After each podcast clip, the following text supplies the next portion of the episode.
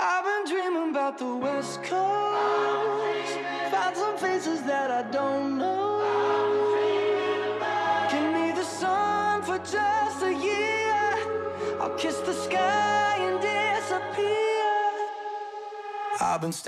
Hola, ¿cómo están? Bienvenidos. Mesa Redonda, una semana más junto a ustedes, por supuesto compartiendo en www.radio.cl. Eh, sé que nos ha tocado bastante el lunes que han sido feriados de por medio y otras tantas actividades que hemos tenido de forma personal. Con mi amigo Chris no hemos podido acompañarlos, pero ya estamos de regreso, un poquito más repuestos. Aún seguimos en teletrabajo de alguna manera porque tenemos nuestros trabajos y no podemos estar lamentablemente en el estudio en directo, pero eh, siempre es eh, agradable conversar y conocer interesantes entrevistados semana a semana. ¿Cómo estás, Chris? Hola, hola. Eh, muy bien, muy buenas tardes a todos. Muy feliz porque hace tiempo no nos veíamos, Nilsson. Efectivamente. Sí, bueno, nos vemos pasada- aquí. Tampoco nos hemos visto mucho, amigo. Estamos aquí no, en no. forma virtual, pero por lo menos no habíamos tenido la posibilidad de estar juntos eh, Sí. haciendo este programa. Eh, algo es algo, digamos. Pero queda pendiente un cafecito por ahí en la semana. Pero sí, efectivamente, la semana pasada fue eh, el feriado por el encuentro de los dos mundos, Día de la Raza, antiguamente llamado, y, y han habido hartos feriados. Así que muy feliz de estar una vez más en este programa contigo, amigo, y se nos viene un tremendo programa. Así que. Sí, tenemos una invitadísima hoy día, pero de lujo, que ya la vamos a estar mencionando, pero por supuesto queremos darle a conocer a ustedes que pueden contactarse con nosotros, ver el resto de nuestros programas, por supuesto, o escucharlos, mejor dicho, están en Spotify. Eh, siempre el audio rescatable ahí por nuestro equipo de producción, así que usted puede escuchar los capítulos anteriores de, de Mesa Redonda. Agradecer a la gente que nos escribe, a la gente que nos agrega semana a semana en nuestras redes sociales también, en nuestras respectivas redes sociales personales, pero también a las redes sociales de AR Radio. Eh, considerar también y saludar a todos nuestros colegas de la radio también, ¿no? Que de alguna forma han estado eh, a cargo del resto de, de los programas que, que le dan ritmo a nuestra programación semana a semana, a todo el equipo técnico que siempre trabaja, que también es muy importante saludarlos. Oye, y lo otro importante, ayer domingo fue el Día del Profesor y hoy día queremos saludar a todos los profesores sí. o conocidos que tenemos, ¿no? Que de alguna forma hacen esta maravillosa profesión. Oye, yo debo decir algo que yo estudié, antes de estudiar Derecho, estudié en Duoc un tiempo y tengo unos recuerdos tan increíbles de algunos profesores, no sé si ellos escucharán la radio. La profesora- la- Ah, yo pensé que no sabías si No, no, no. un recuerdo no, la, la profesora Ampos y la Mónica Ampos y la profesora Mariela, eh, que nos hacía comunicación escrita, si es que nos escuchan por casualidad, les mando un abrazo tremendo, tremendas profesoras con gran vocación y por supuesto un abrazo extendido a todos los profesores de Duoc UC. Maravilloso. Oye, vamos a ir a la música. A la vuelta vamos a seguir conversando en nuestro programa, por supuesto, y ya vamos a entrar de lleno al tema que nos convoca, porque siempre es importante hablar de política y otras tantas cosas que vamos a estar conversando. Vamos a ir a la pausa musical y a la vuelta seguimos eh, y sean todos bienvenidos, por supuesto, a Mesa Redonda aquí en www.radio.cl. Entonces, L. You see, tonight it could go either way. Hearts balanced on a razor blade. We are designed to love and break, then to rinse and repeat it all again. I get stuck when the world's too loud and things don't look up when you're going down. I know your arms are reaching out from somewhere beyond the clouds. You make me feel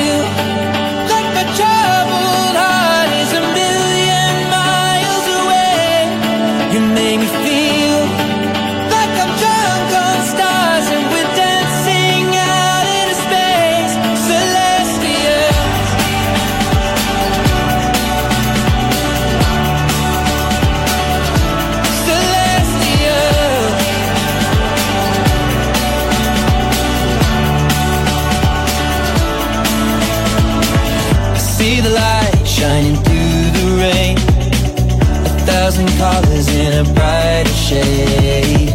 Needed to rise from the lowest place. There's a silver lining that surrounds the gray.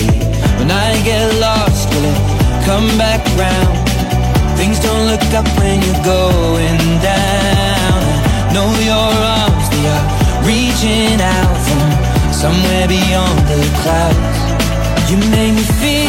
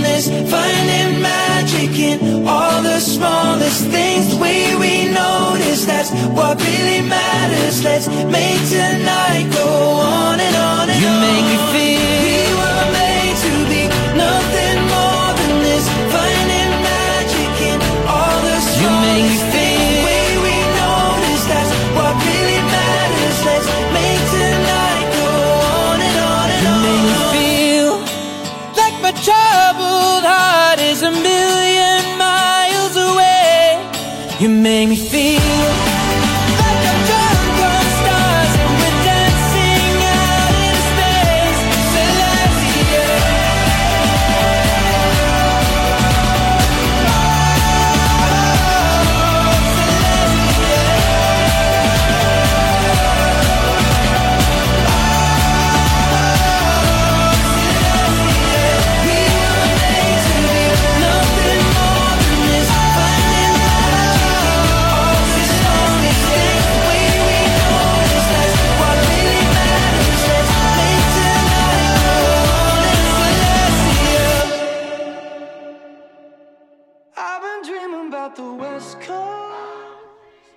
Y estamos de vuelta, por supuesto, www.radio.cl, esto en Mesa Redonda. Y querido Chris, te tengo un tremendo eh, desafío, o algo que decir ah, en verdad. ¿ah? ah, sí, cuéntame. Confío conexión a los expertos, es lo que te puedo decir, porque cámbiate ahora a la internet fibra más rápida y estable de Chile, desde 7.495 pesos en tumundo.cl o llamando al 600 9100 900. Mundo, tecnología al alcance de todos. Pronto a Radio en Mundo. ¿Qué te parece? Tremendo, tumundo.cl.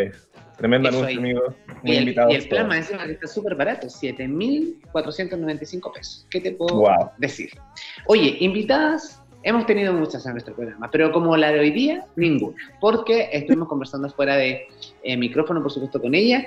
Eh, además de tener un carisma envidiable, porque yo siempre a las personas y no, no es porque no sea chilena, ¿eh? ustedes ya la van a conocer y la van a ver eh, los que están viendo eh, nuestra transmisión en www.radio.cl, pero esa, esa em, maravillosa conexión que tienen, o, yo siempre lo admiro porque se comunican de una manera muy bonita, ¿será porque hablan de manera casi perfecta o, o vendrá la simpatía desde nacimiento? Se lo vamos a preguntar a nuestra invitada que Chris la va a presentar porque tiene un currículum muy interesante que también vamos a analizar en el programa de hoy día. Así es, amigo, porque hoy nos encontramos con esta tremenda invitada. Su nombre es Oriana. ¿Oriana? Hola, ¿cómo estás? Oriana Díaz Sánchez. Bienvenida a nuestro programa. vamos a hablar un poquito de, tu currículum, porque efectivamente tú eres abogada, investigadora, conferencista y articulista venezolana con especialización en Derecho Procesal Constitucional por la Universidad Monte Ávila de Venezuela, por supuesto. Tiene una especialización en Derecho Procesal Civil por la Universidad de Margarita de Venezuela y es miembro de la Asociación Mundial de Justicia Constitucional por el capítulo de Venezuela. Coordinadora académica del Centro de Investigación y Promoción de Cultura Jurídica y miembro del equipo internacional de investigadores y profesores del Instituto Latinoamericano de Investigación y Capacitación Jurídica, Latin Iuris de Ecuador.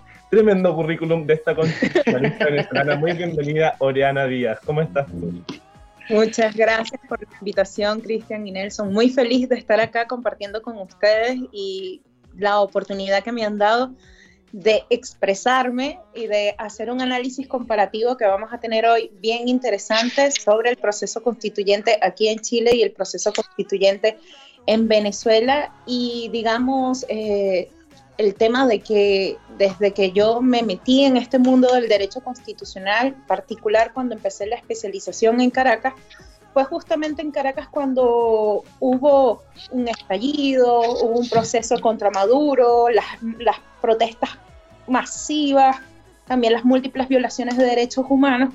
Y justo en ese momento yo me encontraba haciendo esta especialización, eh, particularmente en el 2017, y fue en ese año en que Maduro arbitrariamente convocó un proceso constituyente que vale decir en este momento duró varios años y no resultó ninguna constitución, ni siquiera se presentó a plebiscitarse una constitución. De allí que el interés mío de poder comparar y poder hablar un poco de la legitimidad es de este tipo de cosas del por qué debe o no haber un plebiscito de entradas con respecto a esta nueva constitución o este nuevo proyecto constitucional que se quiere discutir, porque al final de cuentas sí hay una necesidad de un cambio, es evidente, pero no podemos irnos por los autoritarios. Sí, y de todas maneras, encima mañana, bueno, hoy día estamos a 17 de octubre, mañana es 18 de octubre y como ya muchos recordarán, eh, de alguna forma, eh, no es que se celebre, ¿ah? no creo que la palabra sea celebración, sino que de alguna forma eh, recordamos todo lo que pasó en el estallido social eh, hace un par de años atrás. Eh, me gustaría saber, Oriana, eh, tu percepción de Chile, vamos a ir al Chile un poquito más años atrás, tu percepción de nuestro país, siendo venezolana, ¿cómo lo, veías tú, em, no sé, hace cinco años atrás? ¿Cuál era tu percepción de, este Chile en el cono sur, por lo menos, no instalado ahí en, América Latina? Em, se, decía muchísimo que éramos un país que íbamos muy bien, que íbamos casi a punto de saltar a, un país, a ser un país desarrollado, entre comillas, pero me gustaría escuchar de, tu, de, de, ti, de, tu profundo análisis, de alguna forma, de todo lo que has vivido, de cuál era la percepción que tenías de nuestro país. Fíjate, eh, como les comentaba anteriormente, yo emigré en el año 2019 a Chile, en enero, y en octubre fue el estallido. Así que yo tengo dos percepciones de Chile. Una, la que cuando estaba en Venezuela, porque tenía familiares acá en Chile de muchos años ya trabajando, y por una razón vengo, justamente por lo que tú dices, eh, cuando, cuando estaba en este proceso, como les comentaba en el año 2017, en Venezuela, cuando estaban allá con las protestas masivas y, y, digamos algo muy similar a lo que ocurrió aquí durante el estallido en ese año 2017, yo veía a Chile como un, un puente a un desarrollo. De hecho, estaba catalogado dentro de los países latinoamericanos como el número uno de desarrollo, eh, desarrollo económico particularmente. Y como migrante hay algo que quizás no lo ven los chilenos, pero sí lo vemos nosotros.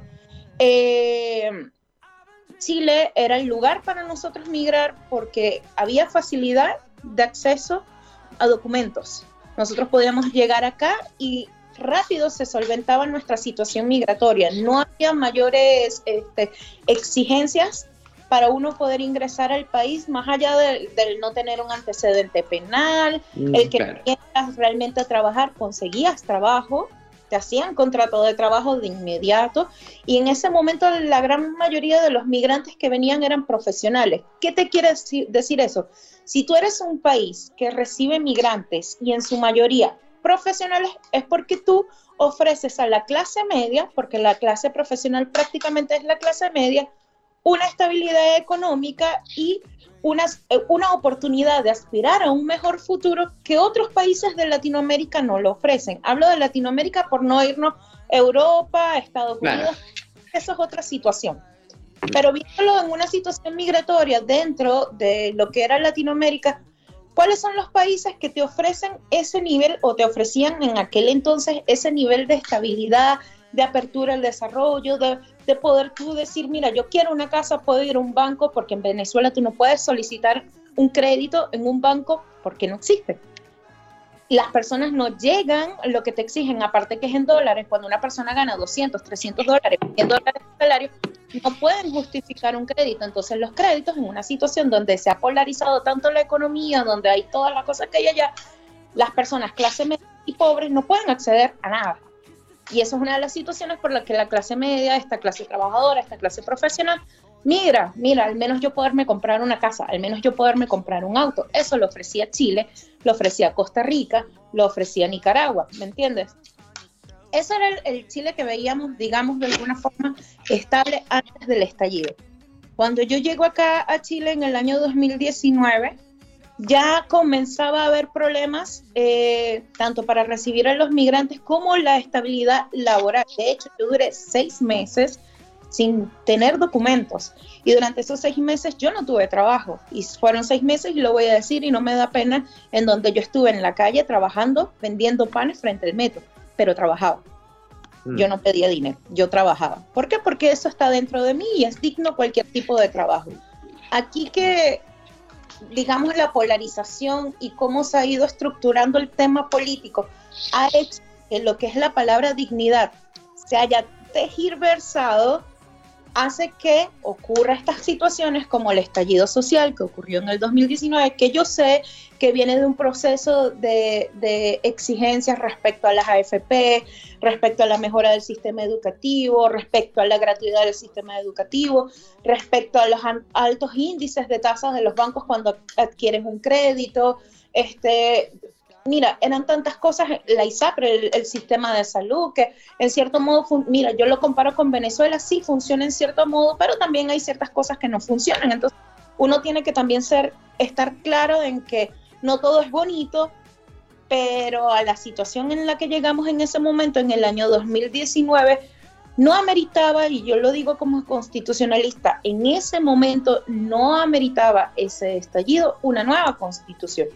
porque lo que se estaba exigiendo eran exigencias que realmente se resuelven en el Senado a nivel legislativo, porque lo que se pretende y se vio en el proceso constituyente reflejado en ese proyecto constitucional, que lo que se pretendía era refundar, eh, un, un interés refundacional sobre el Estado y todo lo que durante la historia de Chile no pudieron legislar porque no se tuvieron las mayorías, porque no hubo el interés político, porque quizás en el momento, en la trayectoria de desarrollo de Chile, no era necesario fijarse en eso, sino en la economía, este, quizás no se dieron, pero que esto fuera un, justificativo para una estructura refundacional de una constitución, no. Y ya ahí eso me lleva a entrar un poco el tema constitucional. ¿Cuándo puede haber una estructura refundacional en un Estado a través de una constitución por el tema de los estallidos? Cuando hay dictaduras, cuando hay separaciones de Estados, porque ¿qué es lo que hace la refundación? Creamos un nuevo Estado. Entonces, nos, nos desapegamos de esa identidad que teníamos como república y creamos un nuevo Estado. Y si venimos al caso, entonces son nuevas formas de independencias constitucionales. Eh, es un poco para que para abrir un poco la mente a, lo que vamos a hablar más adelante. Oye, sí, eh, estaba súper concentrado escuchándote, Oriana, porque efectivamente, eh, tal como lo comentaba Nilsson y como lo, lo hablamos previamente en la pausa, mañana es 18 de octubre y para muchas personas es un motivo, no sé si de celebración, porque uno se pregunta, ¿Chile está mejor o está peor que hace tres años atrás? Finalmente uno hace también un, análisis y por eso es muy bienvenida tu, tu, tu, visita, tu, tu este, conversación contigo, digamos, porque ustedes vivieron una situación similar, digamos, el Caracazo se podría asimilar un poco al tema del estallido social acá en Chile y también luego todo este proceso constituyente del cual acabas de, de hablar. Pero hoy en día, que que todavía no se solucionan las demandas ciudadanas. Este fin de semana se dieron a conocer las encuestas de la CADEM, donde efectivamente habla de que el presidente Boric está con una pésima aprobación y con una desaprobación muy alta. Por lo tanto, eh, algunos hablan sobre que no se está trabajando las demandas ciudadanas, la, la seguridad, como nunca antes, eh, la estamos viviendo de una manera catastrófica, digamos. Yo, eh, de todos los años, bueno, yo tengo 31 años, pero nunca había visto una situación de tanta violencia en las calles. Y no podemos culpar a los venezolanos porque muchos hablan de venezolanos, porque también son chilenos y de distintas nacionalidades. La delincuencia en sí hoy en día está desatada por un millón de cosas, quizás le han quitado muchas atribuciones a las Fuerzas Armadas y de orden público. Hay hartos temas que pueden influir, pero desde tu perspectiva, porque efectivamente hay que trabajar en, en algún pacto que pueda crear, porque si bien no necesitamos quizás una nueva constitución o podemos reformar, porque la constitución vigente de nuestro país, en su último capítulo, establece la posibilidad de poder incluir cosas, reformar cosas para, para poder eh, solucionar aquellas demandas ciudadanas que los chilenos tienen, pero no hay una propuesta concreta, digamos, o sea, se hablan desde los partidos políticos, de todos los sectores, eh, que efectivamente se va a trabajar en un nuevo pacto social, en una nueva constitución, pero ¿qué es lo que quieren trabajar? Qué es lo que hay que mejorar. Entonces, por eso vamos al tema eh, de lleno que, que, tú nos comentabas. Eh, ¿Es necesario un nuevo plebiscito preguntarle a las personas sobre una nueva Carta Magna, si es que quieren una nueva Carta Magna? Sí, sí lo es. Y te lo voy a decir en palabras muy sencillas para que todo el mundo me entienda, sin, sin entrar directo a la Constitución. ¿Qué es un proceso?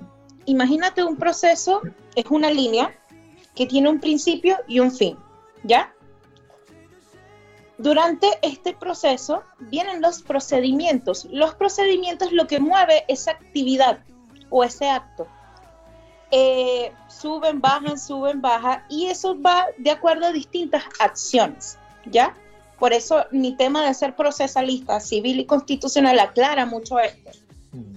Cuando la constitución, en la reforma que hicieron para que eh, eh, existiera esta, este proyecto de convención constitucional, se redactó un proceso constitucional para ese proceso de convención, ¿ya? En ese proceso se establecieron una serie de pasos a seguir entre lo que era la, firma del acuerdo, que efectivamente ocurrió. Una vez firmado este acuerdo, se consulta al pueblo, que es el, plebiscito. Entonces, estos son los pasos. ¿Cómo llevamos un proceso constituyente a través de una convención, ya sea mixta, ya sea eh, nacional? Pasos A, B, C, D, E, y cada uno va guiado por una acción, ya sea del Ejecutivo, ya sea del Senado, ya sea del pueblo. Pero para poder avanzar y continuar, tienen que cumplirse esos pasos. Bien. Y está en esta reforma que hicieron justamente para poderse dar la convención. Entonces, volviendo al tema de, la gráfica para que lo entiendan, esa línea tiene un principio y un fin.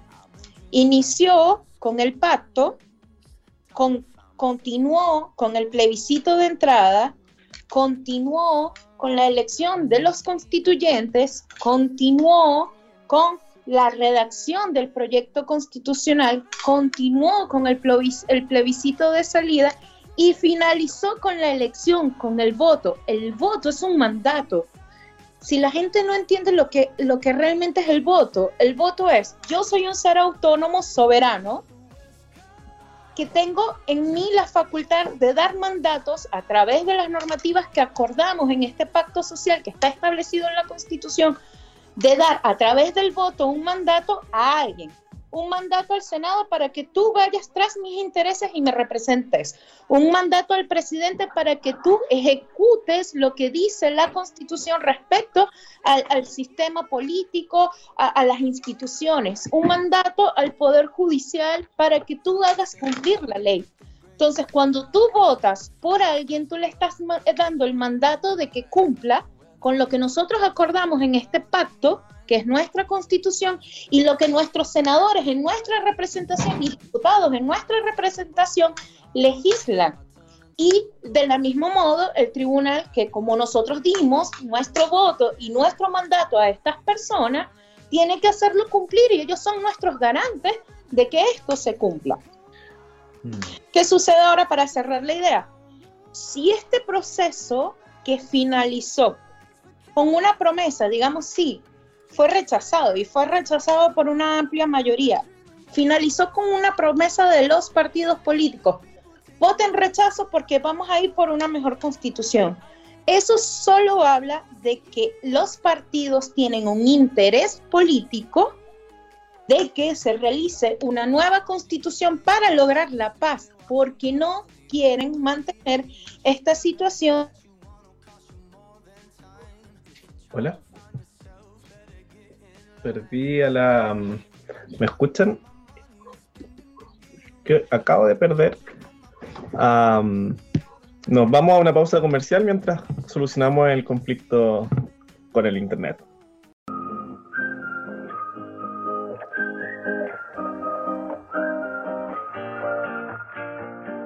I, and forget where I'm from. Cause looking in your eyes, like looking at the sun. I feel like you're the moon, I feel like I'm the one. I wanna get numb,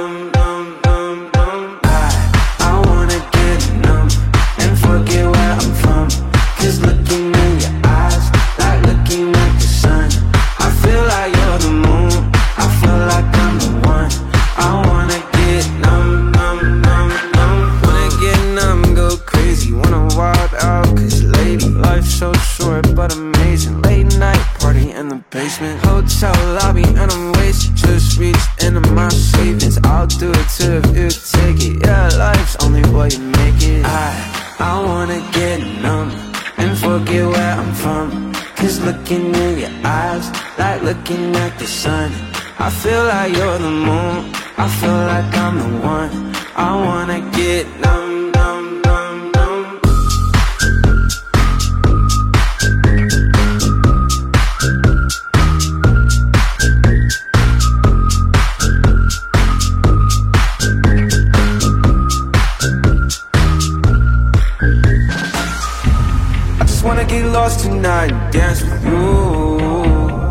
just wanna get way too high, let's set the mood. You're my fantasy, yeah. I don't wanna fall asleep, yeah.